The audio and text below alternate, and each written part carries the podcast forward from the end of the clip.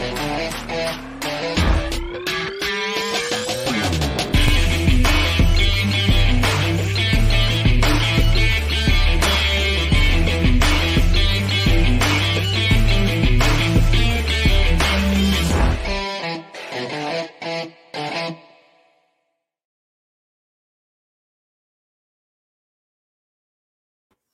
Hola a todos, ¿cómo están? Sean todos bienvenidos a otro programa más de Inversionista Digital 818. Aquí nos juntamos desde tempranito a las 8.18 en punto a conversar sobre algún tema referente a la inversión inmobiliaria. Y el tema del día de hoy no escapa a esa rutina que tenemos. ¿ah? Y dice así.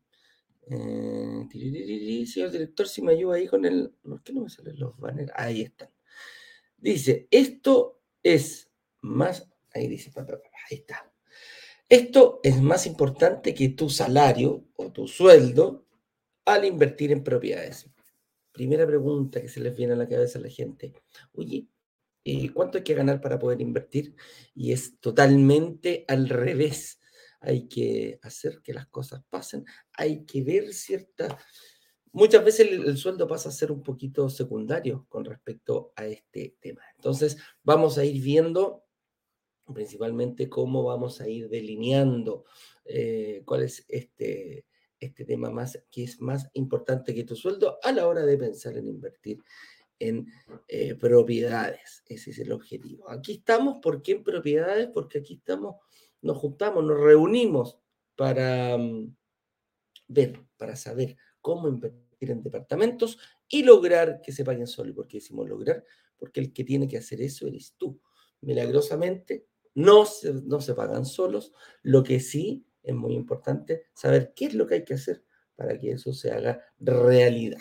Entonces, con eso dicho, em, el día de hoy también, ah, ¿en qué estamos? ¿En qué estamos? Bien importante, queda poquito, se está acabando esta semana, ya es día jueves, y nos preparamos para la próxima semana eh, vivir un hito importante. Así que, eh, señor director, ahí si me ayuda con la página, por favor. Eso mismo, nuestra página de bienvenida e instrucciones. Lo primero que nos damos cuenta es que quedan solamente cuatro días. Esta semana ha sido una semana intensa, una semana de harto, de entrega de conocimientos un poquito disruptivos, eh, como podríamos decir, con lo que estamos acostumbrados. Y, y, la idea es esta semana identificar atajos, ver errores que no podemos cometer, cuáles son esos obstáculos que nos podría o que te podría a ti personalmente eh, influenciar o te podría más bien dicho perjudicar a la hora de pensar en hacer tu propia estrategia de inversión. ¿Por qué? Porque la próxima semana, el día lunes, vamos a estar viendo lo que no hay que hacer. La clase número uno. Eh, los siete pecados capitales, esos pecados que nosotros le llamamos capitales, pecados porque son errores. Capitales, a ti no te va a pasar nada, hacen relación con la, con, este tema bíblico, ese tiempo, ¿ah? pero sí te va a doler el bolsillo. Por eso se llama capital. Entonces, eso es lo que no hay que hacer al momento de pensar en, invertir. Y lo más probable que vaya a tener pega porque más de alguno o ya lo cometiste o pensaste en hacerlo o ya lo viviste o estás metido en ello. Ignacio y yo los cometimos todos. Por eso queremos mostrárselos a ustedes para que precisamente no los vayan a cometer y puedan empezar a ya desde ya a hacer una estrategia sólida de inversión personal y que también, como decimos, financieramente responsable, porque en la clase 2 del día miércoles, ahí sí nos vamos a ver cómo sacar un crédito hipotecario, cómo me tengo que preparar, cuáles son los ratios financieros que me tengo que preocupar, cuáles, em, cuáles pueden ser esos obstáculos, cómo me tendría que preparar yo para conseguir un crédito hipotecario, para pagar el pie y para hacerlo todo esto de manera financieramente responsable. ¿Qué pasa si estoy en DICOM? ¿Qué pasa si no estoy en DICOM? ¿Qué pasa? ¿Podré invertir? ¿No podré invertir? ¿Qué pasa soy extranjero y tengo no tengo visa, eh, no tengo la visa definitiva todavía? Etcétera, etcétera, etcétera. ¿Qué pasa si tengo muchos créditos hipotecarios, muchos créditos de consumo? ¿O qué pasa si ya tengo un hipotecario? Oye, ya estoy pagando mi casa propia, esta cuestión hasta aquí no llega.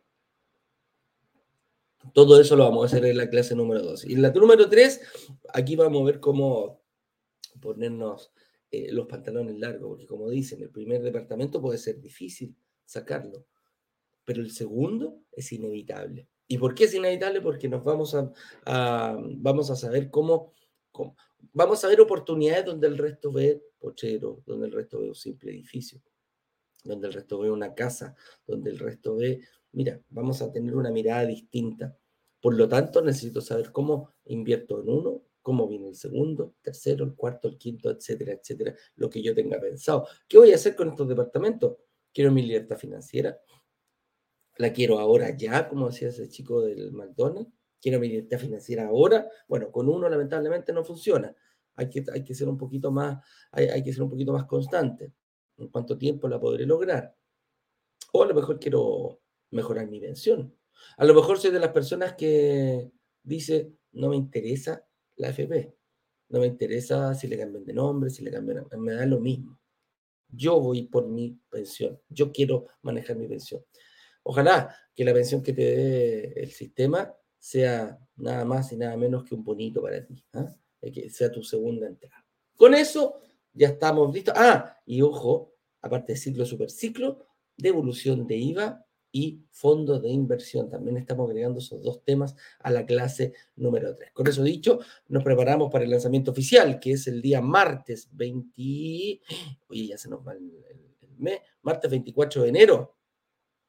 El martes 24 es el lanzamiento oficial y por mientras tanto, un buen consejo para que tú te puedas preparar para ello es descargando tu estado de situación llenándolo y solicitando una agenda con nuestros analistas, que es absolutamente gratis, no, hay ni, no, no, no se paga nada. Lo que sí, eh, ojalá vayas preparado y tomes conciencia de tomar una hora con ellos, en la cual le, le, puedes preguntar lo que tú quieras, las dudas que tú quieras. Si todavía no has visto algún workshop, dale, pregúntale lo que, lo que se te venga a la cabeza, no hay ningún problema, siempre y cuando te ayude a realizar tu propia estrategia de inversión. Ingresar a la comunidad es un bonito gesto, compartir el, compartir el link brokerdigitales.com eh, slash workshop, que el señor director lo va a empezar a compartir en unos minutitos más, puede ser una muy buena idea para ti y para tu gente. ¿ah? Em, es gratis también la inscripción, no hay ningún problema, no te demora nada cuando ya estás en los grupos de WhatsApp, que es nuestro canal de comunicación. Ahí tú le puedes hacer preguntas a los administradores, las vamos a tratar de contestar todas y también... Eh, vas a recibir la información que nosotros tenemos que dar día a día. ¿Alguna otra cosita que te va a encontrar en esta página? Em, testimonios, nuestra historia, esto parece mentira, son videos de cómo empezamos, de cómo se nos ocurrió esto, y eh, las personas que como tú ya lo han hecho, ellos tienen una diferencia, van más adelantados que tú. Ellos vieron el workshop, eh, tomaron la decisión, analizaron su propia situación personal y eh, ya están invirtiendo ya son inversionistas inmobiliarios. Tú podrías aparecer ahí, va a depender única y exclusivamente de ti. Hay más de 200 y tantos testimonios en video que son personas que han venido desinteresadamente a conversar con nosotros y otras lo han hecho a través de Facebook. También lo puedes ver, no sé, 600, 700 eh, eh, recaditos y dos mensajitos. ¿ya? Con eso dicho, señores, partamos, partamos, vamos avanzando ya. Eh, no voy a estar solo este día, afortunadamente, eh, para tratar el tema que venimos a comentar. Y eh, claramente tengo la participación de nuestra jefa del área comercial completita. Es la señorita Francisca Corrales. Así que, señor director, cuando usted quiera, hágala pasar nomás.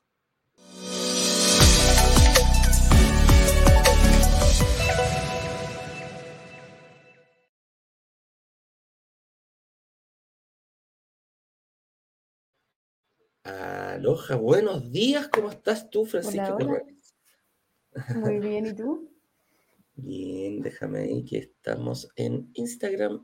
Está. Eh, se demora Instagram o de repente aparece mañoso. Ahí estás, perfecto. Ahí te veo perfectamente. Ahí sí. Ahí sí, ahí sí. Oye, ¿Cómo estáis, Fran, y cómo están eh, em, preparados ya todo el equipo para el, para, el, eh, para el workshop de la próxima semana? Sí, ya estamos calentando motores, estamos listos. Estamos muy emocionados y esperando el primer lanzamiento del 2023. que sea todo un éxito.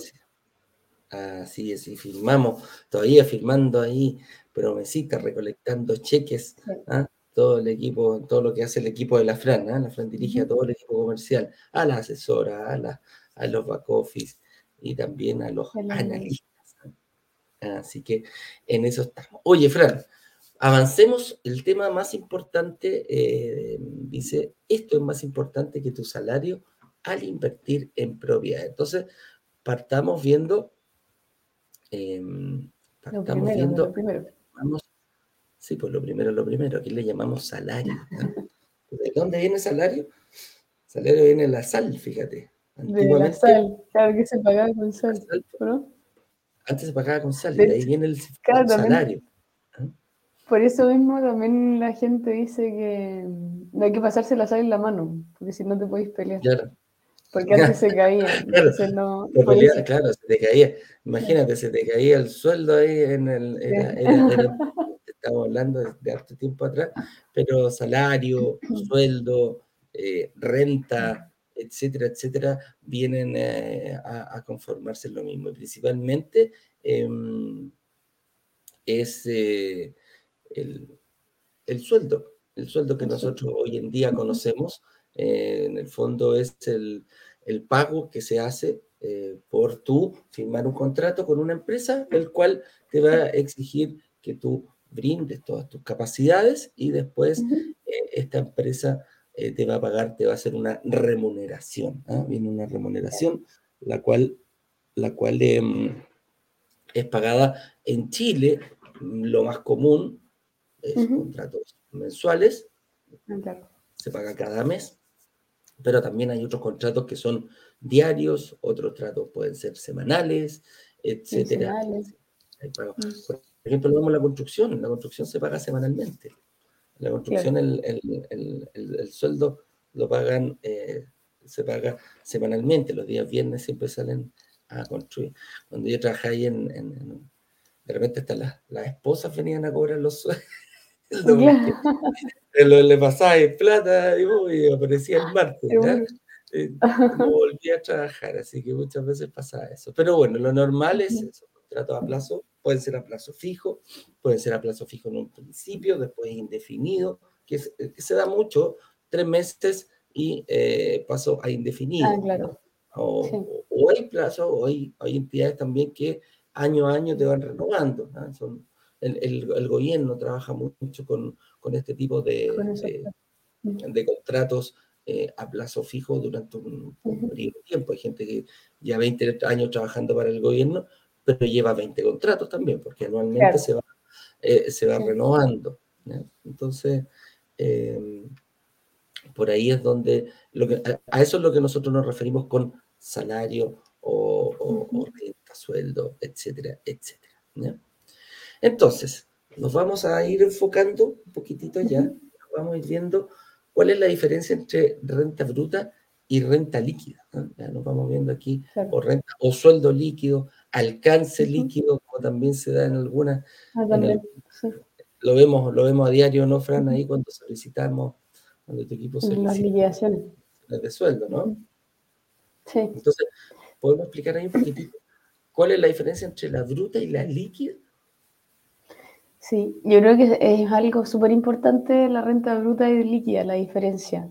Em, quizás también las personas que están recién saliendo de la universidad, como que también es un poco difícil saber cuál es cuál, pero básicamente la renta bruta es la que se fija prácticamente la empresa, la que más necesita la empresa, porque en el fondo, según esa, se, es lo que ellos pagan por tener al empleador, o sea, el empleador paga por tener al funcionario y paga, claro, em, por ejemplo, en este minuto se paga la FP, la ISAPRE, que bueno, no sabemos qué va a pasar, pero se paga ese, De momento.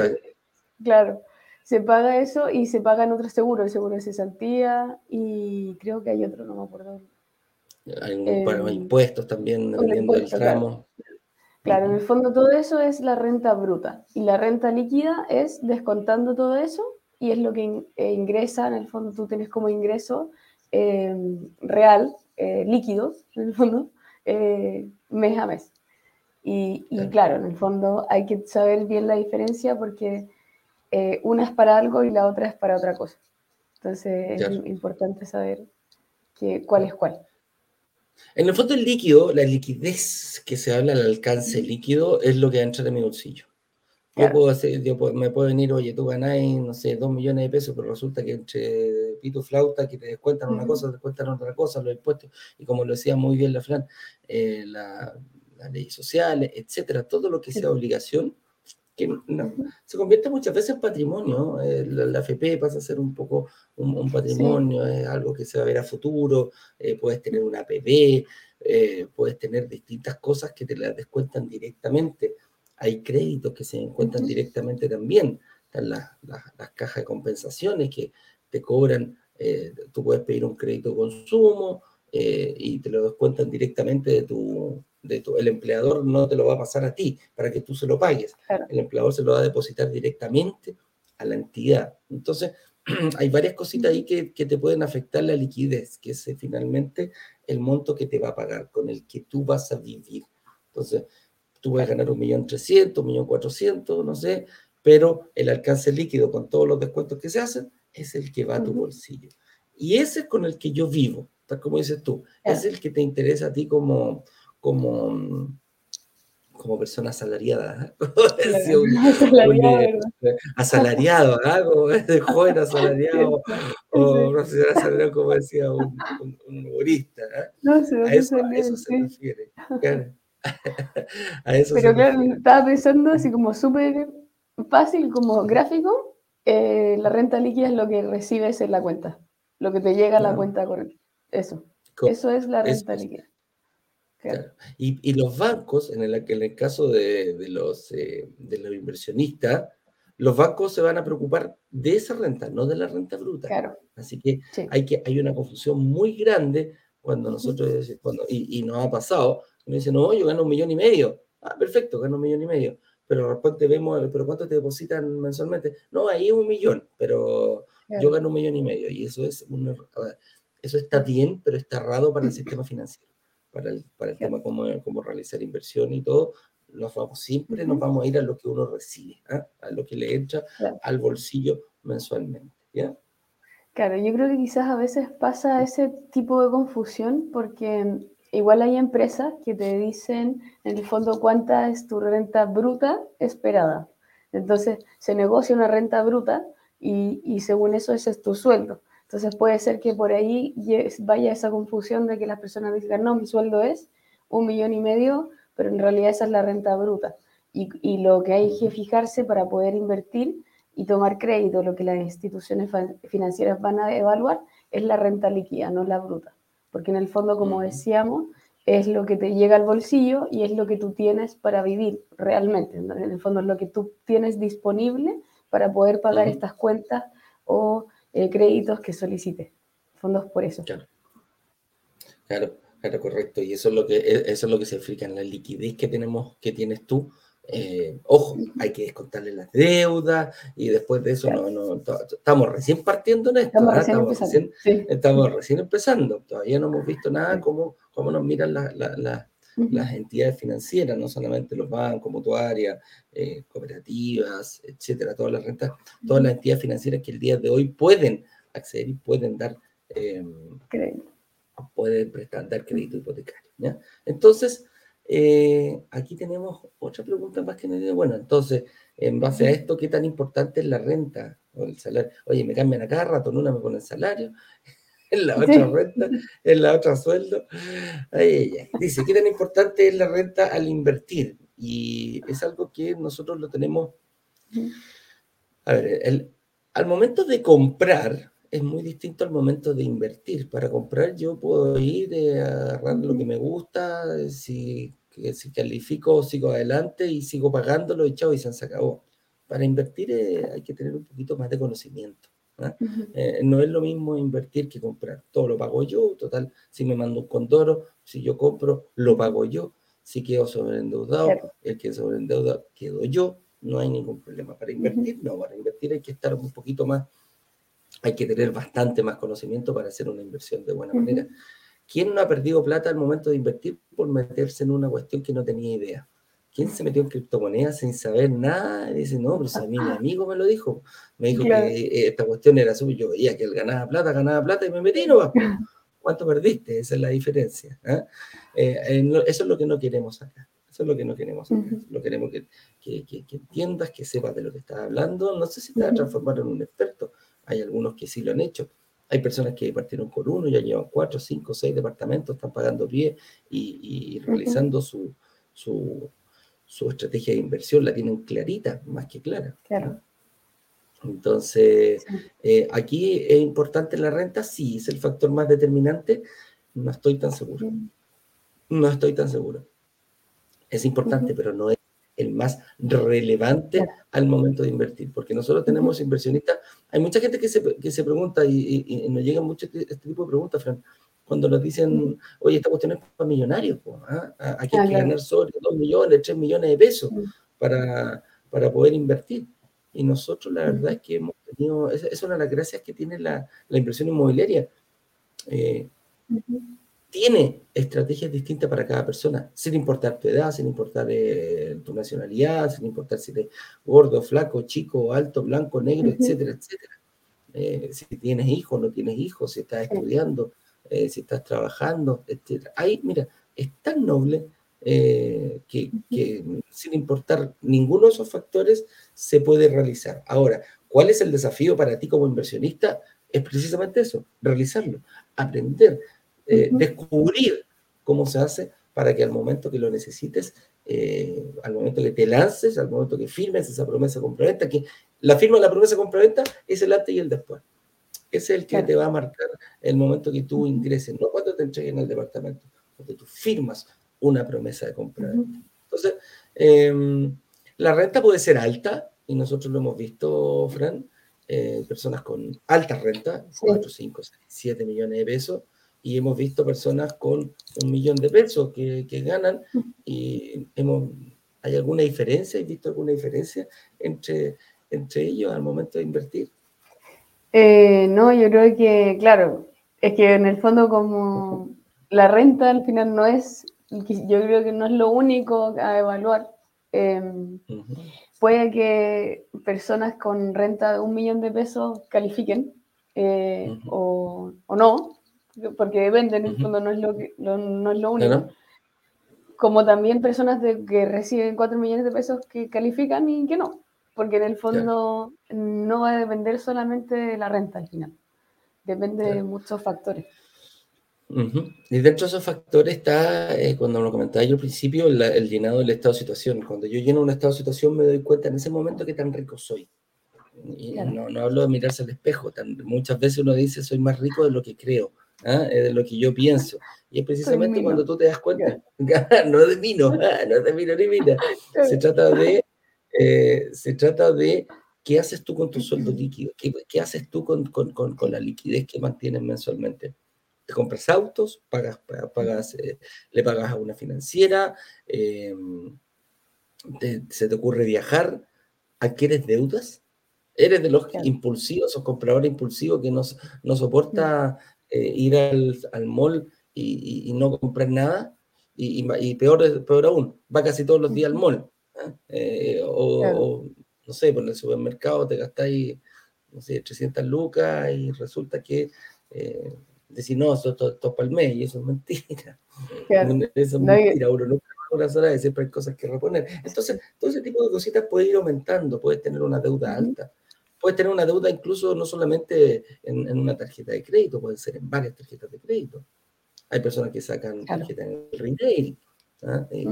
la famosa, la Polar, que ahora hay que preocuparse de ir a esa tienda, si la cuestión es verdadera, colmo no encuentro jamás pisaría esa tienda. Eh, nuevamente. Pero resulta claro, tenéis la Master Plop, tenéis la, Polar, tenéis la, la, roja, la verde, la azul, y resulta que te empezáis a endeudar. Claro, tienes apto acceso a crédito, qué bonito, pero ¿qué pasa con ese acceso a crédito? ¿Cómo lo ocupas? Lo ocupas todo, revienta las tarjetas. ¿A quién no le ha pasado? Yo hago media culpa ahí. Eh, ¿A quién no ha rentado alguna una tarjeta que después tenéis que andar buscando eh, créditos de consumo para pagar las tarjetas? A la bicicleta. qué terrible, la bicicleta.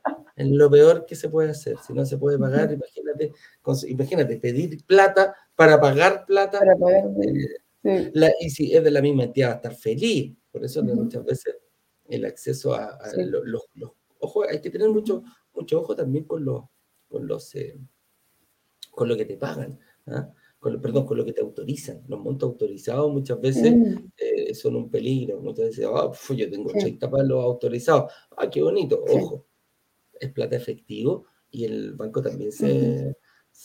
claro, a la hora de pedir crédito, se fija. Claro.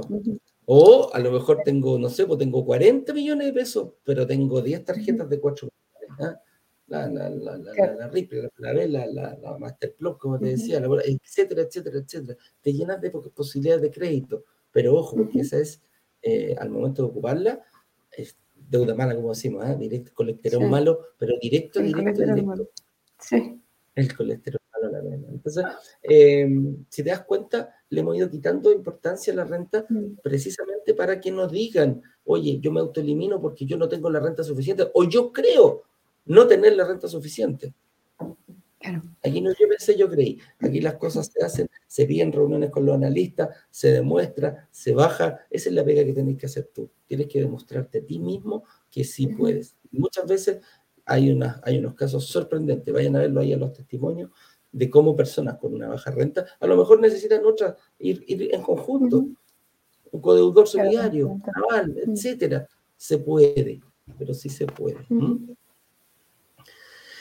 Entonces, eh, ¿qué tanto, un poquito ya la, tocamos, qué tanto peso tiene la renta como indicador a la hora de pedir un crédito hipotecario? Es importante, pero no es el más relevante. ¿ah? Eh, te puede influir, a ver, ¿en qué te, puede influir la renta al pedir un hipotecario? En calcular tu capacidad crediticia. ¿ah? eso, eso puede ser importante y te puede delimitar un poquitito a qué tipo de eh, departamento. Departamento puede, claro. Claro, claro. O quizá tampoco, es que sí, pero si es que quizás tienes ahorros y pones mayor pie, tampoco te limita a no invertir en un departamento de mayor ticket. Ya, Entonces... más adelante, señorita, porque más adelante ah, se pregunta. Pero no, está bien, está súper bien lo que dice la Fran, claro. Eh, ahí, hay muchas veces nosotros podemos decir, oye, una persona que gana un millón de pesos se podrá, eh, podrá adquirir una propiedad de 10.000 UF? la respuesta es sí, sí se puede. A lo mejor a ti el banco te presta 2.000 UF solamente y las otras 8.000 las vas a tener que poner tú. ¿ah? A, eso nos referimos. No es, un, ejemplo eh, exagerado, pero es para que quede claro. No es necesario que una persona, o sea, una persona pueda. Y de hecho, esas grandes, eh, esas casas de alto valor, precisamente se hacen de esa forma. Estas personas tienen un alto pie, cosa que al final no es que pillan, no, no es que pillan el 80% de 10.000. O sea, si se, cuesta 10.000 UF el departamento, muy difícilmente van a pedir 8.000 UF y pagar ellos el 20% solamente. lo, compran al revés muchas veces. ¿ah? Piden los 8, eh, ponen los 8.000 y se quedan con los 2.000 con los 2.000 en un, en un, crédito hipotecario, un cachito, lo que les, lo que les falta. ¿ah? Pero, pero a eso nos referimos un poquito, Fran. ¿ah? Avancemos. Dice, además de la renta, entonces, ¿qué otros requisitos necesito para un crédito hipotecario? Y aquí principalmente lo podemos ver con el estado de situación. El estado de situación es un documento que, tiene, que te mantiene, que te expone y te, y te muestra eh, tres, tres cosas principales el ingreso, cómo está producido, de cuánto ganas, cuánto es lo que, que, el famoso alcance líquido, todo lo que hemos comentado hoy día, tus deudas, cómo están compuestas, tarjetas de crédito, líneas de crédito, crédito de consumo, créditos hipotecarios, contra, eh, no solamente con el banco, también puede ser con entidades, eh, con el retail, todos los tipos de tarjetas que tú tienes, etcétera, etcétera. ¿Cuáles son las, deudas que has adquirido? Tienes algún hipotecario, tu auto está pagado completamente, etcétera, etcétera, etcétera. Así se, así se, así se ve, así se puede hacer, eh, así lo tiene que visualizar la entidad financiera que te va a solicitar un crédito. Y lo otro es el patrimonio. El patrimonio, ¿cuánto patrimonio tienes tú? Y ahí es donde nos encontramos con distintas, distintas realidades los jóvenes pueden tener baja deuda eh, un sueldo moderado y no tener patrimonio, que es lo más probable. Si un joven que esté saliendo de la universidad ya no tiene una casa, no tiene auto, no tiene, etcétera, etcétera. Las personas mayores, ya sobre los 40 y 50, puede ser lo contrario. a lo mejor no me prestan eh, un, no me prestan a 30 años, pero sí tengo un alto patrimonio. Ya soy dueño de dos o tres casas, ya soy dueño de uno o dos autos, ya soy dueño de, no sé, tengo un negocio y, he comprado maquinaria. Entonces, hay un mayor patrimonio por el tiempo que lo ha ido, por el tiempo, por la edad, se supone que uno va adquiriendo y va teniendo cosas. Entonces, eh, dime, Fran. Que yo creo que estaba pensando por lo que estabas diciendo, eh, quizás no ir a otro lado, pero eh, creo que es muy cierto lo que dijiste en un principio, que la inversión inmobiliaria en verdad es, para, hay como, es muy noble, porque en el fondo, dependiendo de la situación, de tu edad, de todo, tu, como lo tuyo, tu conjunto, va a haber una estrategia, que esté como que es distinto para mí y para ti, es decir, como o dos personas que quizás tienen la misma edad, mismo sueldo, igual va a ser distinto. Entonces, em, creo que es súper importante em, aquí la invitación a las clases, como, o a, estar acá, o sea, si están aquí, genial, porque en el fondo hay que empezar a aprender y saber eh, cómo funciona la inversión inmobiliaria, qué cosas me afectan, qué cosas no, porque en realidad eh, si uno va conociendo más y, sabe un poco más, en el fondo puede tomar quizás una mejor estrategia que sea más personalizada que llegar y hacer, no sé, Juanito me dijo que invirtió allá, voy a hacer lo mismo. Entonces, eh, creo que es súper importante como saber y aprender. Y también creo que em, lo otro que también todo como fuerza y es importante es el, el, estado de situación. Completar un estado de situación, tomar la reunión con el analista, eh, ver y conocerte, saber, porque en el fondo nos pasan y, tenemos varios testimonios que la gente dice, mira, no sabía, yo pensé que no podía, que no sé, em, que tenía mucha deuda o que quizás podía invertir en cinco años más y resulta que no, pude invertir eh, el mes pasado, porque en el fondo lo estaba invitando cuando ya invirtieron.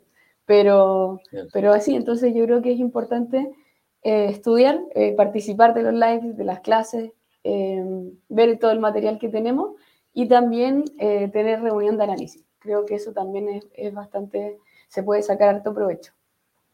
Claro, claro que sí, claro que sí. No, totalmente de acuerdo contigo, contigo Fran. Entonces, vamos a ver de qué formas em, puedo invertir cuando mi renta es baja. Mi renta baja hablemos de no sé, un millón de pesos, 900, tenemos, tenemos un porcentaje, el otro día creo que era el 17% de las personas ganan un millón de pesos, andan rondando por ese, por ese, por ese rango, ¿ah? eh, lo han logrado.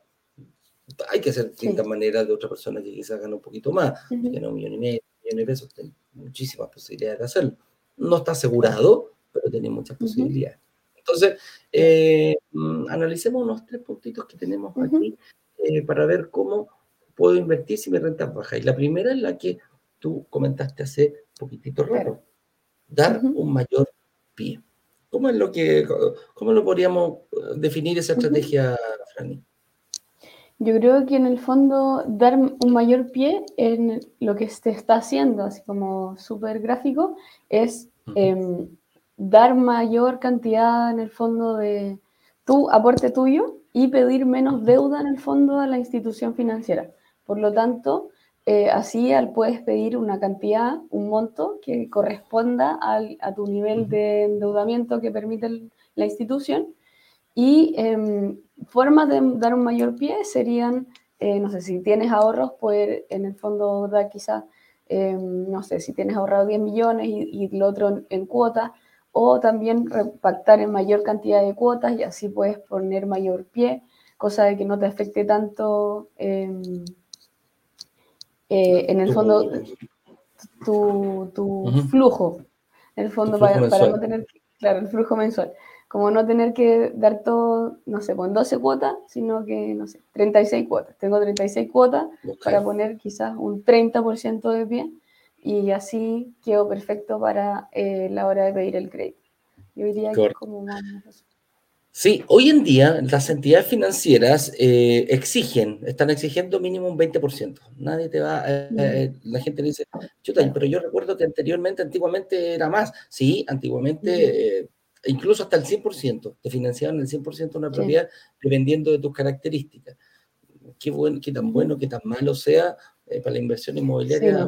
Mientras más crédito pido, más me va a costar equiparar el, el, el arriendo con el dividendo. Entonces, claro, entonces eh, muchas veces el 20% lo que se estila hoy día es el mínimo para poder rentabilizar, eh, eh, lograr que te, que te, que te financie una actividad financiera.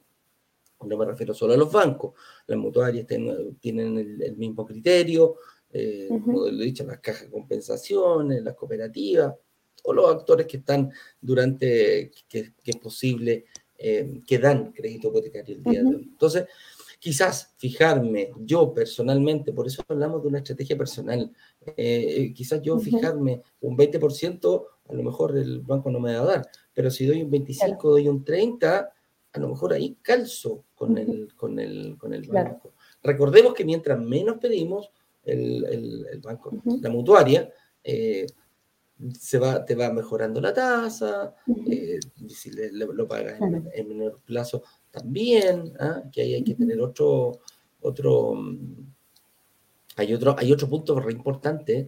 La gente dice, mira, las tasas de interés, los sueldos, lo más importante, y muchas veces más importante para lograr e-, evacuar, eh, equiparar, no evacuar, equiparar el arriendo con el dividendo, es el tiempo. Me influye mayor el tiempo. La cuota del, dividendo sube si yo pido esto, si yo pido, eh, sube más si yo lo pido en menor tiempo. Un crédito a 25 años, un crédito a 20 años, me va a subir muchísimo más que si tuviera una tasa de 1, punto más, es, así claro. de simple.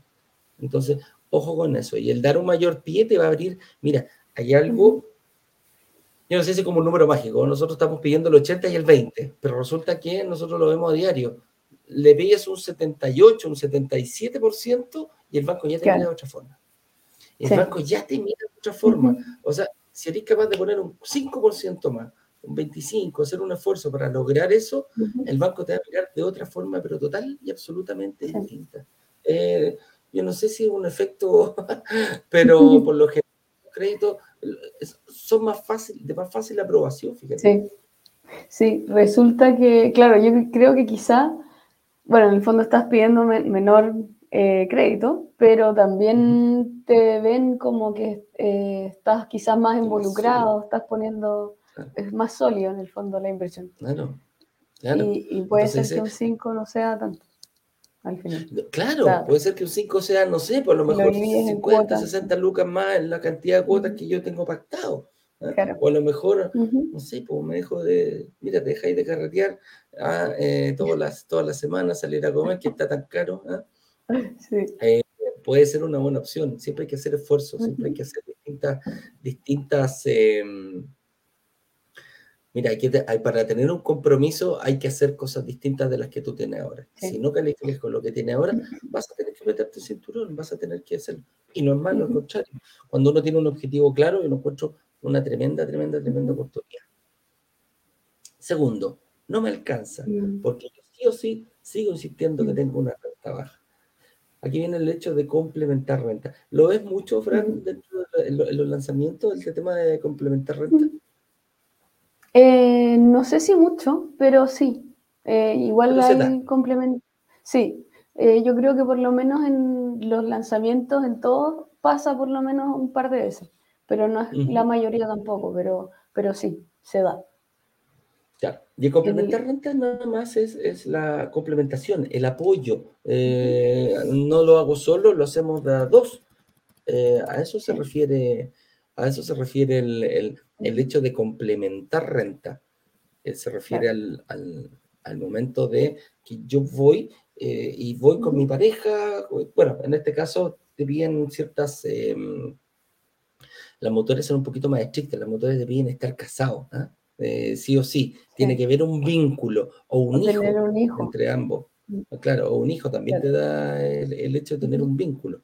Pero entre amigos, parientes, la verdad que por Lolo por el momento no están pescando, eh, a diferencia de los bancos, los bancos sí. Si tú demostras un vínculo que ya, no sé, por 20 años con una persona y, no sé, de alguna forma lo podía hacer, los bancos se prestan a eso, son un poquito más abiertos, las, las son un poquito más estrictas, eh, te exigen algún vínculo. Pero en el fondo es eh, personas directas de tu círculo cercano, eh, con mi pareja, hombre, mujer, unión civil, matrimonio, sea lo que sea, tenéis que tener un vínculo. Y si no tiene ningún vínculo legal, bueno, un hijo, una hija puede generar ese vínculo. Con hermano, ahí estamos hablando de vínculos sanguíneos, tus papás, tus abuelos, y, hasta ahí no llega, porque la tía, el primo lejano que vive, no, no, no nos sirve. Es tu círculo cercano, padre, madre, tu descendencia y tus pares. Eso lo aprendí ahí en la, hasta la segunda, no me acuerdo cómo era, la segunda línea. una para arriba, tus papás, ah, una para abajo, tus hijos, y transversalmente eh, tus hermanos. Pero hasta ahí no llega la, el hecho que muchas veces te puedan ayudar a complementar renta. Y el ejercicio de complementar renta no es más que el otro que eh, ir los dos aportan su renta en pos de, eh, en pos de un objetivo que es, conseguir un crédito hipotecario para eh, financiar una propiedad. Y aquí hay que tener ojos, eso sí, porque em, imagínate te piden un millón y medio para, y yo gano un millón de pesos y te piden un millón y medio. Entonces, ah, ya listo, me, me, junto con alguien de 500 lucas que gane 500 luquitas y, em, y ahí consiguieron un millón y medio. Claro, o llego, o yo gano un millón che, alguien que gane 300 luquitas más, no hay ningún problema, comparto. Y ahí hay un error importante. Tienes que, eh, te van a pedir una complementación de renta con personas mejor, que, que, que tengan mejor renta que tú, o mínimo igual. Si yo estoy ganando un millón de pesos y necesito un millón y medio, bueno, tendré que complementar con otra persona que gane prácticamente un millón de pesos. Claro, porque aquí los dos van a tener que pagar. Si no paga uno, va a tener que pagar el otro. Entonces, eh, a eso se refiere con la complementación. ¿ah? Al final es eso. Que pueda pagar, asumir la deuda. Claro, claro. Y, se puede hacer, Fran, que yo, eh, bueno, firme estos dos y, quiera vender rápidamente, ¿se puede vender la propiedad? Claro, sí, yo creo que es... complementando renta? Sí, yo creo que esa es una muy buena estrategia porque en el fondo, em, y además pensando en que son personas que tienen quizás una misma renta parecida, entonces eh, invertir en el departamento les puede hacer que tengan mayor patrimonio y además después cuando eh, liquiden el departamento van a recibir ambos eh, cierta cantidad, en el fondo van a recibir lo que pusieron más eh, lo que aumentó el departamento en plusvalía y así pueden dar un mayor pie e invertir en un departamento posterior, eh, ambos, cada uno por su parte en el fondo. Entonces, es súper buena estrategia como para empezar, si es que eres alguien que quizás no le dan eh, tanto crédito. para, que no, para que no piensen que van a quedar con esta inversión a 30 años porque toman un crédito a 30 años. Aquí nosotros le llamamos el ciclo corto. Pagaste el pie durante el periodo de construcción, eh, tuviste dos, tres años, vendieron y van a quedar con un patrimonio importante cada uno, que a lo mejor eso les da la posibilidad de ir por separado. ¿ah? O, a lo mejor van juntos en uno o dos más. Claro, o sea, yo creo que sí. Si es que en el fondo están complementando para invertir y, y quieren seguir invirtiendo y tienen una estrategia, la idea es que esta estrategia de complementar renta sea algo de corto tiempo, no, algo muy extenso, porque en el fondo están buscando poder em, pasar a un siguiente paso quizás un poco más rápido. Así es. Y aquí hay una tercera, una tercera opción de poder hacerlo si yo considero que mi renta es baja. Y no solamente mi renta es baja, si estoy en DICOMO, tengo un problema en el cual no puedo invertir hoy día, es hacerlo a través del fondo de inversión inmobiliario Taurus que tenemos. ¿ah? principalmente eh, esas personas que te dicen, que, antes les decíamos que no calificaban por cualquier motivo, em, aquí sí o sí se puede, lo, pueden realizar. ¿Por qué? Porque en, el fondo de inversión, a se nos quedó pegola. ¿Te quedaste pegada, Fran? Ahí sí, ahí volví. Sí. Ay, volviste, mira, ahí volviste. Se me quedó dormida la Fran, estaba, medio fome el programa y se quedó, se quedó dormida sentada. Entonces, hacerlo a través de fondo de inversión es nada más que planificar tú tu propia estrategia, planificar tú cuánto tienes que dar. Hay personas que nos han dicho, oye, yo estoy en DICOM y no tengo para cuándo invertir. Mínimo tres años, cuatro años para recién pensar en pedir quizás un crédito hipotecario. Bueno, antes te ibas para la casa, ibas con la decepción de haber visto todos los workshops y participaste y todo, en todas las actividades que hacíamos, y eh, dijimos, bueno, hay que hacer algo. Y el fondo de inversión no es nada más ni nada menos que un fondo que funciona en base a inversiones inmobiliarias. El fondo va a comprar estos activos eh, y los va a tratar igual como si estuviéramos invirtiendo.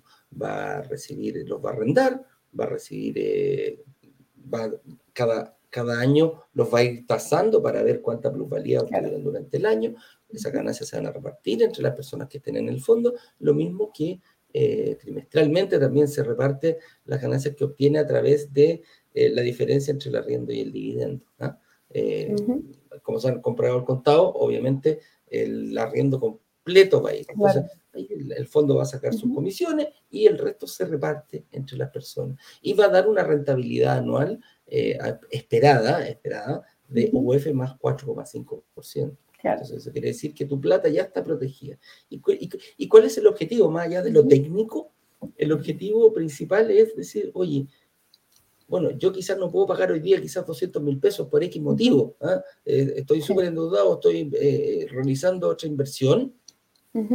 Y eh, de decir, oye, yo tengo solamente, no sé, hoy 150 mil pesos puedo dar para, y no, es lo que me pide la inmobiliaria para poder, lo mínimo para poder pagar el pie. Bueno, 150 mil, vas a empezar a crear este músculo de ser capaz de sacar esos 150 mil de tu, de tu matriz de ingreso, de tu sueldo mensual, de tu estilo de vida, vas a vivir con menos 150 mil pesos, pero vas a tener, vas a cumplir con ese ahorro.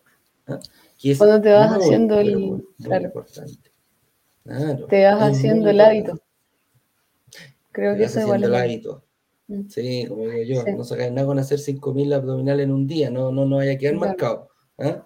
Eh, pero si de así 5.000 abdominales dividido en un mes, bueno, a lo mejor vaya a empezar a notar cambios de a poco, paulatino. Y ese es, ese es el, el, músculo que tenemos que desarrollar al momento de pensar siquiera en invertir en, invertir en, en, propiedades. ¿ah? Entonces, por ahí está. Yo creo que ya haciendo como un resumen, eh, nos dimos cuenta que Em, el salario, la renta, sí, eh, tiene obviamente, no podemos decir que no importa, pero hay estrategias, hay varias estrategias que tú puedes seguir si tú consideras que tu eh, renta es más baja. Ahora, que es baja, bueno, hay que ir viéndolo comparado con qué. Y aquí la, la gracia es que yo no me comparo con nadie, yo creo mi propia estrategia de inversión. Y si estoy seguro de que tengo herramientas para poder eh, superar esos obstáculos, bueno, dale, estás presente, estás presente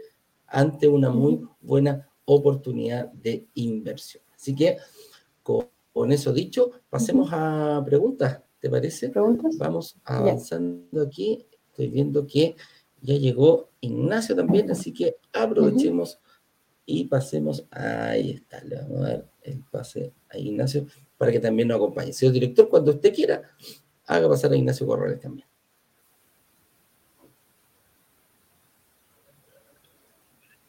Hola.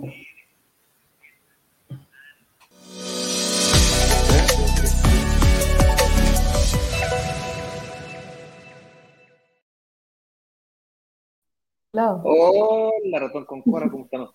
Señoras y señores. Ahora sí, ahora sí. ¿Cómo estás, Ignacio? Muy, pero muy bien, qué gusto de verlos.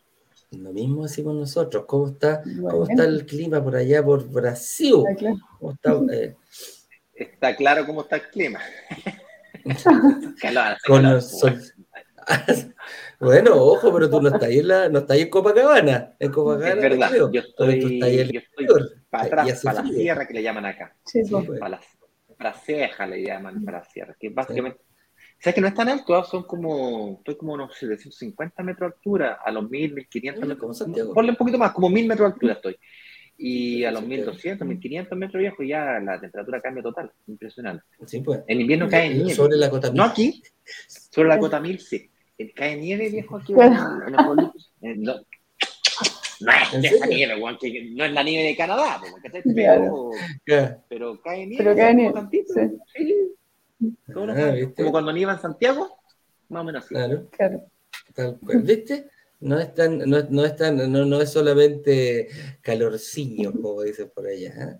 Oye, partamos, contestemos algunas, algunas preguntitas. ¿Eh? Oye, Eduardo, antes de comenzar a, a responder preguntas, ¿te parece si les comentamos a nuestra comunidad de que hoy día, eh, esta semana, digamos, la última semana previa a un próximo workshop, que sería nuestro primer workshop del año? Workshop es una semana súper intensa donde tendremos tres clases. Hemos eh, hecho algunos ajustes al al workshop, le hemos cambiado un poquito la estructura. Así es que si es que ya participaste en otros workshops anteriormente y quieres conocer o ver algunas cosas nuevas, yo te invito a que nos acompañes la próxima semana porque va a estar bien interesante. No es, eh, no es una transformación completa, no es, no, es un, no es un borrón y cuenta nueva, es un pequeño ajuste por aquí, unos cariñitos por aquí que le hice yo para que ustedes puedan eh, ver cosas que quizás no son tan evidentes para todo el mundo.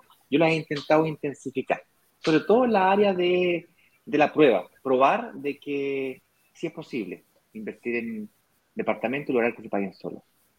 Y no por médicos y cirujanos y arquitectos y, gente súper mega profesional. Personas comunes, viejo, que son buenas en lo que hacen y que se superan y que logran ver aquella oportunidad y son valientes y se atreven. Eso es lo que voy a tratar de hacerles ver. Y aquí está Nicole, pues, dice, buen día, espero con ansias la primera clase. Que bueno, Nicole, nosotros también el próximo lunes, el próximo lunes, me imagino que ya la Nicole ya debe tener ahí su alarma puesta en el celular para decirle ah, a las seis y media ya estar preparada durante la próxima semana, todos los días, lunes, miércoles y viernes, una tremenda recomendación. Agéndalo en tu agenda personal, eh, pero separa, date ese tiempo para ti, es súper importante eh, que estés concentrado, es harta información la que se va a dar. Nosotros vamos a dar nuestro mejor esfuerzo con Ignacio para que ojalá quede lo más claro posible y eh, tú puedas visualizar desde ya tu propia estrategia de inversión. Así que muy bien, Nicole, qué bueno que estés ansiosa ya del próximo workshop de la próxima semana.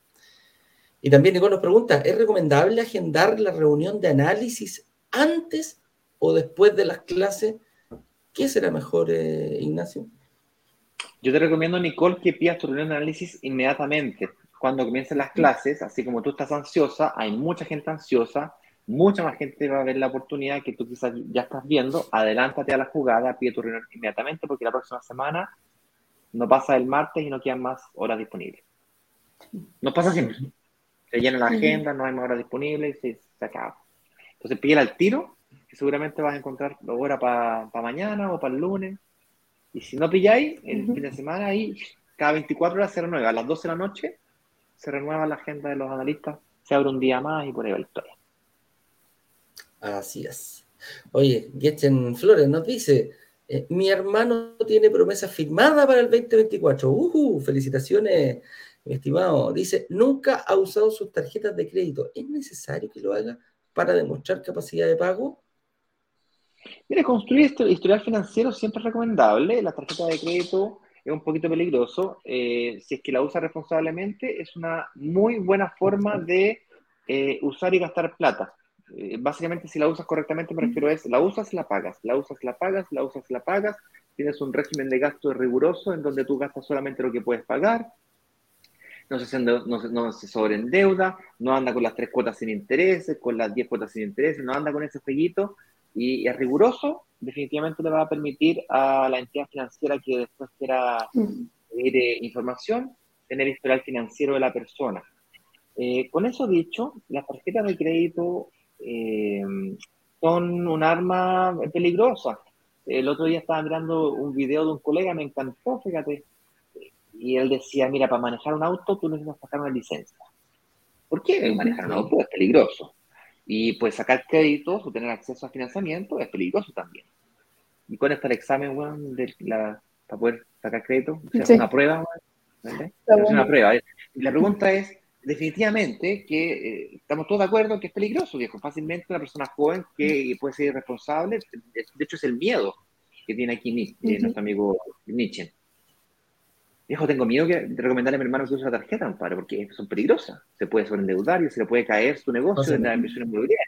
Entonces, la pregunta es, ustedes que están escuchándonos ahora, si le hago una prueba, el banco les hace una prueba, a ver su conocimiento del mercado financiero para saber si es que son capaces de manejar el auto con su carnet, para tener un carnet, para poder sacar créditos hipotecarios, o el carnet para sacar consumo, carnet para usar tarjeta de crédito.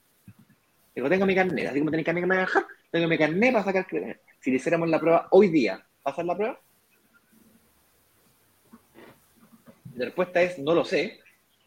Yo les recomiendo las clases 1, 2 y 3 de la próxima semana. Les va a ayudar por lo menos a tener una visión un, norte. No lo voy a decir que van a ser expertos eh, financistas ah, y tampoco van a ser eh, gerentes de banco, tampoco van a ser corredores de propiedades. No, simplemente tomar decisiones financieramente responsables, ser capaz de ver oportunidades donde el resto no las ve. Nada más.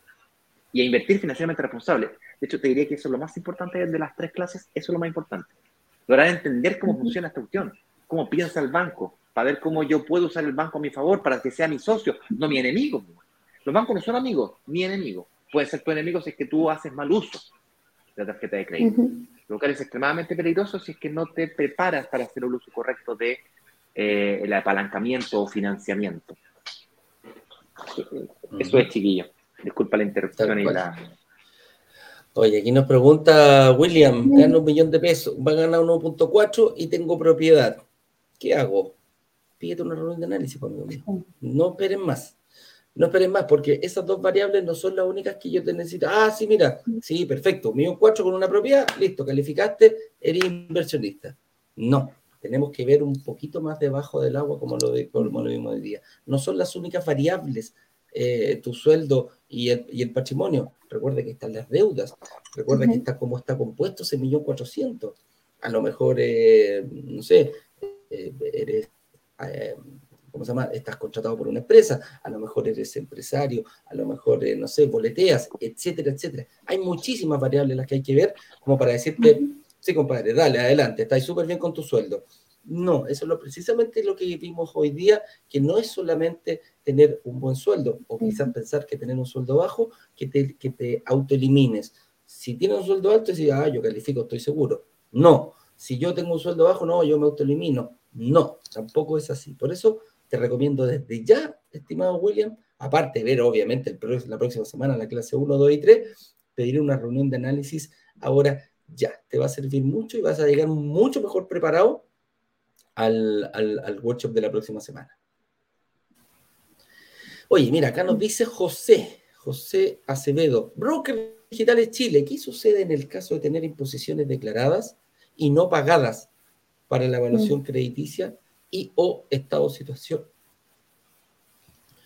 Eh, imposiciones serán personales, las deberá tu empleador. No sé, no estoy claro, seguro tener, tener cualquier tipo de imposiciones no pagadas, atrasadas, que se pagan siempre atrasadas, habla mal de ti o de tu empleador. Pues sería autónomo, habla mal de ti, que tus ingresos no te permiten pagar correctamente tus obligaciones, en este caso con, con las eh, imposiciones. Y eh, si el caso fuese tu empleador el que incumple, quiere decir que tu empleador eh, eh, es poco puntual. Pues, mm. quiere decir que tu trabajo es, inestable y esa inestabilidad el banco la va a ponderar. No te va a decir mm. rechazado de una, pero la va a ponderar. Así como no es lo mismo trabajar en una industria de la medicina que trabajar en la minería o que trabajar en, como, como en el, no sé, por, en el área pública, cada industria, los bancos lo tienen todo súper mega ponderado. Cuando digo banco, me refiero a entidades financieras todas. Tienen algoritmos que tienen todo mega estudiado. Calcular la probabilidad que, una que un médico de 20 años de experiencia de no sé cuánto, la probabilidad de pago es esta, pa. Eh, todo estudiado. Y, va cambiando. Por ejemplo, cuando estuvimos en la pandemia, las personas que trabajaban en la industria del turismo, por ejemplo, en hotelería, en compañías aéreas, se les bajó su, se le aumentó su nivel de riesgo y colocando se le bajó su capacidad de financiamiento heavy. Y otras industrias como la medicina también aumentó, porque, porque son más necesarias, más demandadas, ¿cachai? los, enfermeros, ¿cachai? La, profesión de enfermería se disparó. Así, y esto, va cambiando. Entonces, eh, El buen comportamiento financiero es por todos lados. Por ejemplo, pagar atrasar la, la, um, los gastos comunes, la luz, el agua, eh, la, telefonía. Eso afecta, poquito, pero poquito más poquito más poquito más poquito se va llenando el vasito de agua. Gotita más gotita más gotita hacen reversar el vaso. Tal cual. Tal cual. Oye, Rodrigo Plaza nos dice, si gano 900 lucas, estoy indefinido en la empresa, ¿tengo alguna posibilidad de invertir? Y no tengo deudas asociadas a crédito de ningún tipo. Ah, y tengo casa propia, o sea, de tener su casa, su casa pagada. Si no tiene deuda, tiene su casa, básicamente nos está diciendo, tengo ingresos, no tengo deuda y tengo patrimonio. Suena Rodrigo Plaza como que efectivamente no tan solo tienes posibilidades de invertir, sino que además tienes muchas posibilidades de invertir. Lo que sí, tienes que saber calcular bien tu capacidad de financiamiento. Claro, con 900 lucas. Si quieres invertir en una casa de 10.000 UF, no te va a alcanzar. Tiene que ser un valor que esté acorde a tu capacidad de financiamiento. Para hacer la matemática simple, 900 lucas, se reúnen un millón de pesos, un millón de pesos por 50 más o menos, están a prestar 50 millones de pesos. ¡Chá! ¿Qué me compro con 50 palos? Bueno, a lo mejor tienes alta capacidad de pago mensual y tienes que dar un pie mayor. En vez de un pie del 20%, da un pie del 30%. Es decir, colócate con 20, con 30 palos. Entonces comprar un departamento de 75, 85 millones de pesos. Quizás un departamento de 100 millones de pesos, que son como 3.000 UF, te queda un poquito grande. Busca departamento de 2.500 y paga mucho pie, tal que pías 1.700, 1.800 UF solamente. Hay mutuarias que no prestan por menos de 2.000, entonces esas mutuarias no trabajan con ellas, trabajan con otras. Que, que prestan. Mi mujer, por ejemplo, tuvo problemas porque ella pagó tanto pie que eh, iba a pedir como 1.100 UF, y habían como la mayoría de mutuarias, eso está muy poquito. Están pidiendo muy poco. Claro. Pensaste que el sueldo, le, el sueldo se le permitía, ganaba como 8 millones y medio en la época. Pero estaba pidiendo muy poquito, entonces hay motores que, para los dos lados.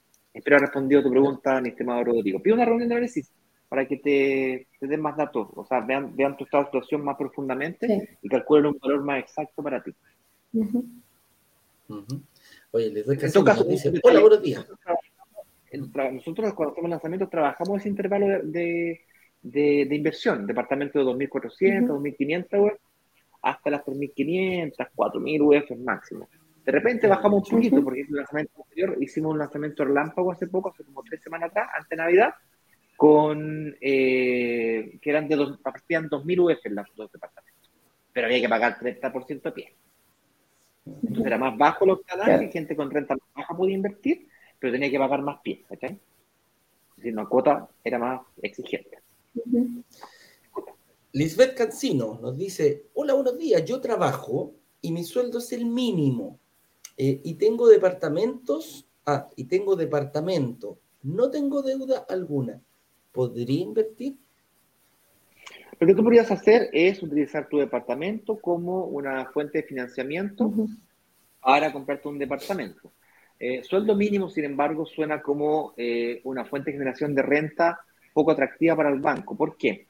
Porque existe en la economía un concepto, y en finanzas también un concepto llamado propensión marginal al consumo, que es el porcentaje de tu renta, cuánto el porcentaje de tu renta tú tienes que, eh, em, lo tienes que asignar obligatoriamente al consumo. Por consumo me refiero a supermercado, telefonía, transporte, eh, calefacción, vivienda. A vivir. A vivir. ¿bien?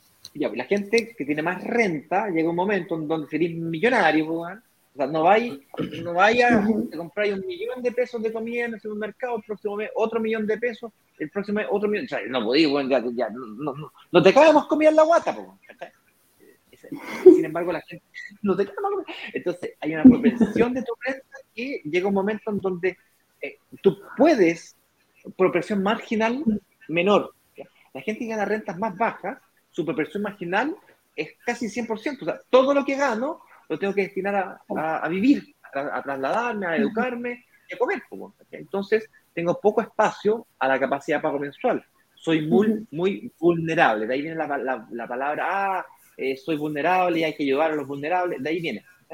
Entonces, el banco no te va a prestar, aunque tengas patrimonio, porque el negocio del banco no es que hace con tu casa. El negocio del banco es que le pagues la deuda que, que le pagues, la cuota del préstamo que te está dando o, que, o, que, le estás pidiendo. Por lo tanto, la solución para ti sería complementar renta, por ejemplo, eh, con alguien que tenga una renta mayor que tú y que puedan juntos invertir en un departamentito, quizás haces un ciclo rápido de unos cuatro años, seis años, vender, ganar más patrimonio con eso, volver de nuevo. Un socio para ti podría ser una muy buena alternativa, mi estimada Lisbeth. O aumentar tu sueldo, definitivamente, porque hay cambiarte pego. Hay gente que invierte, hay gente que lo hace así. ¿eh? Gana sueldo que, invierten, ganan sueldo mínimo, pero son casados con alguien que gana más. Entonces, todo lo que gana lo ahorran. Mucha gente hace todo lo que entonces puede pagar cosas de 400 lucas con el sueldo mínimo. Y va y paga y paga y paga y se prepara para invertir. Cuando uno se prepara, se pega, eh, hace horas extra. Hay gente que es autónoma e independiente y, claro, declara 400 lucas. Entonces tú, vas al impuesto interno y dices, ah, gana 400 lucas. Ya, pero entonces cambia, en realidad gana más. Cambia la estructura y lo que era negro lo, lo, declara, paga un poquito más de impuestos, obviamente, pero más impuestos te permite más financiamiento. El financiamiento es ganar plata con plata que en el mundo inmobiliario. Cuando tú eres mentalidad inversionista, ganas plata con plata tuya. Claro, eso es. Oye, mira, ya te están pidiendo matrimonio aquí. Mira, Javier dice, ¿podría unir mi renta junto a mi futura esposa para tener la renta? Entre paréntesis, ojalá con la Francisca. ¿eh? eh, sí podrías, claro, la respuesta es sí podrías eh, unir con otra persona. Ahora, con la Francisca está medio complicado. ¿eh? Hay que poner lista de espera, ahí hay una lista de espera, y dependiendo de las condiciones, uno podría irse saltando la fila. Ahí ya más detalles te podría yo entregar, es lo que me han contado, lo que yo conozco. Para quien no sabe, somos primos con la, con la Fran. Con la Fran. Sí, y, y el papá la Fran es el, el, pediatra de Tomás, mi hijo. Te puedo decir que es un suegro bien complicado. Bien, bien Bien, Hay exigencias altas de patrimonio, Javier. ¿ah? no, no. ¿Cuánto va a ser como en la casa? ¿Cuántas ovejas vas a dar? ¿Cuántos camellos y cosas Claro. Ya, va por ese lado. Oye, pero contestándote, sí, ¿podrías unir renta con tu futura esposa? Como te digo, las mutuarias son bien complicadas en ese sentido, te exigen que eh, estés próximo a casarte o ya casado, te exige un vínculo. ¿eh? Un, vínculo importante, ¿no? Es por ejemplo, si estuvieras pololeando, yo decía, ah, ¿puedo ir con mi polola? Mm, no, no, no se puede, tiene que ser, eh, está casado. Tienen que tener horas. Los bancos son un poquito más relajados. Para el registro civil. Porque si ya, está, ya está haciendo la cuchufleta la está haciendo la cuchufleta. Yo no lo quería decir. Yo no lo quería decir, pero quería decir, pero es una, opción. es una buena opción que la que Oye, porque si ¿qué hora? Claro. Pero dijo futura esposa. Ah, es futura. No, no nos vamos a casar. Próxima pregunta, señor director. Oye, 9.25. Ay. Ay, ay, ay. Oye, tengo una, respondemos esta y tengo una ahí en, en, Instagram que, que, que, hay que responder. ¿ya? Ivonne Payaqueo nos dice, buenos días, gracias por compartir y poder participar en este tema en el cual no me manejo y tengo como proyecto a corto plazo adquirir una propiedad. Qué bueno, pues. Yo creo que más que adquirir una propiedad, mírate el, el, workshop que vamos a hacer la próxima semana. Y no sé si vaya a querer adquirir esa propiedad de la forma que estás pensando hoy día, porque en el workshop vas a ver, no te estoy diciendo que no, no vayas por tu casa propia quizás, pero te vamos a abrir la mente, vas a ver cosas que hoy día ni siquiera están en tu radar y va a cambiar tu forma de pensar después de la clase 1, 2 y 3 de la próxima semana. La decisión que tomes más adelante va a ser absolutamente personal, pero con eso nosotros vamos a quedar contentos si puedes decir, ah, mira, quiero adquirir mi casa propia, pero lo voy a hacer de esta otra forma. La quiero pagar al contado y no endeudándome 30 años como es lo que estamos preparados visualizando en este momento. Así es. Oye, eh, vamos aquí a una pregunta de Instagram que estaba hace rato hecha. Aquí nos tenía. Eh, dice Lily, Lily Hart. Hola, para, para primera casa, ¿cómo presentarse con mutuaria? Me enteré que Vice no trabaja en la región. ¿Alguna recomendación? Ah, perfecto.